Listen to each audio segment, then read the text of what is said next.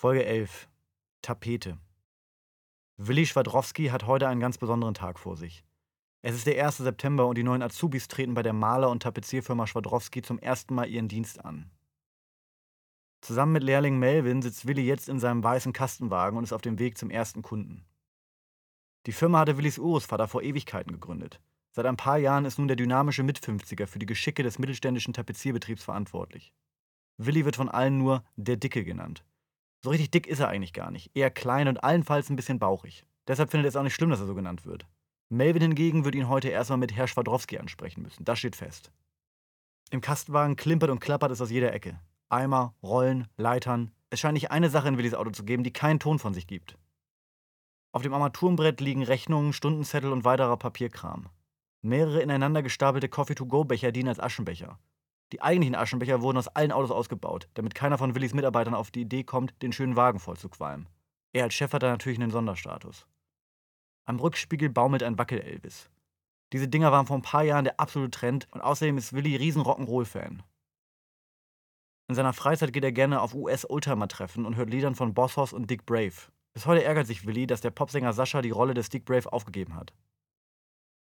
Der Wackel-Elvis müsste eigentlich mit einem Fuß auf dem Armaturenbrett festgemacht sein. Aber dort ist ja alles voll mit Willis Zettelwirtschaft. Dann macht man den Mini-Rock'n'Roller mit einem Saugnapf an der Frontscheibe fest, um ihn dann bei jedem Schlagloch, jeder Kurve oder am besten bei Pflastersteinen beim Tanzen zugucken zu können. Bei Willi hängt er einfach leblos am Spiegel. Fast ein bisschen makaber, wie er am Strick baumelt. Vielleicht auch ein stiller Protest gegen das Ende von Dick Brave. Naja. Sag mal, wie alt bist du eigentlich? 17.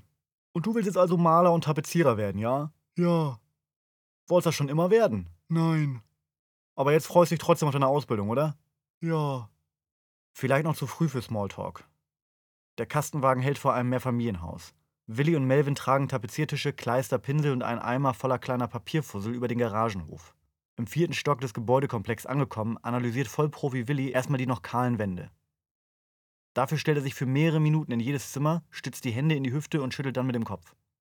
Melvin beobachtet den Fachmann bei der Arbeit und schweigt. So, dann wollen wir mal anfangen. Ja.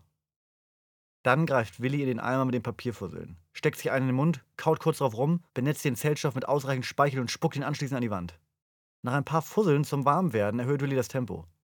Innerhalb weniger Minuten ist der Eimer leer und die Wand voll mit den durchsabberten Papierkügelchen. Dann drückt er seinem Lehrling eine Rolle in die Hand und deutet auf den Eimer. Nachschub muss her. Aber schön gleichmäßige kleine Stücke, verstanden? Ja. In der Zwischenzeit holt Willi einen Eimer mit Wandfarbe und lackiert die Spuckwand in schönem Alpinerweiß. Wo eben noch der blanke Putz klaffte, strahlt nun eine herrliche Raufaserwand. Ja, was denkst du denn, wie die Dinger gemacht werden? Meinst du, die werden tapeziert oder was? Nein. Melvin zupft und zupft, Willi spuckt und spuckt und streicht. Am Ende ist die ganze Wohnung fertig und beide haben Feierabend. Und hat dir dein erster Arbeitstag gefallen? Ja. Dann freust du dich auch bestimmt schon auf morgen, oder? Ja. Irgendwann lasse ich dich auch mal spucken. Ja.